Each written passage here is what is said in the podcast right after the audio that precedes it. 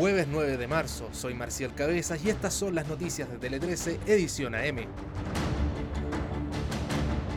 Multitudinaria marcha.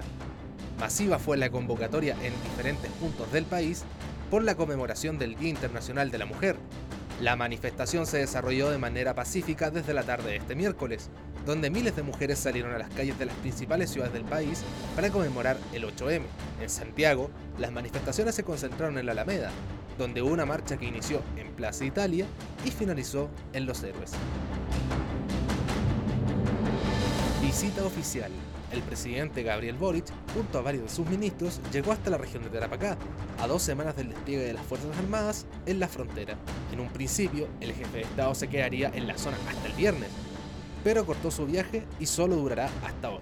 Desde el gobierno no han descartado que el mandatario visite Colchane, una de las ciudades más afectadas por la migración irregular. Reforma tributaria.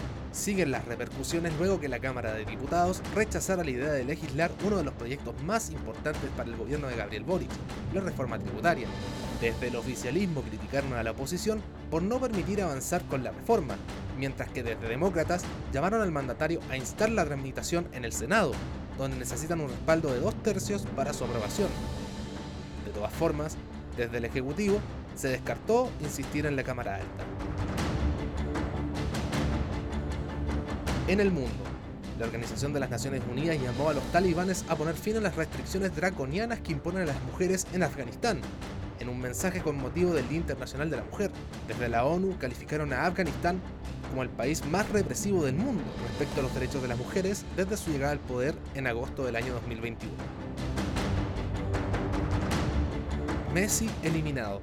El Paris Saint-Germain no pudo ante la contundencia del Bayern Múnich y terminó eliminado en los cuartos de final de la Liga de Campeones.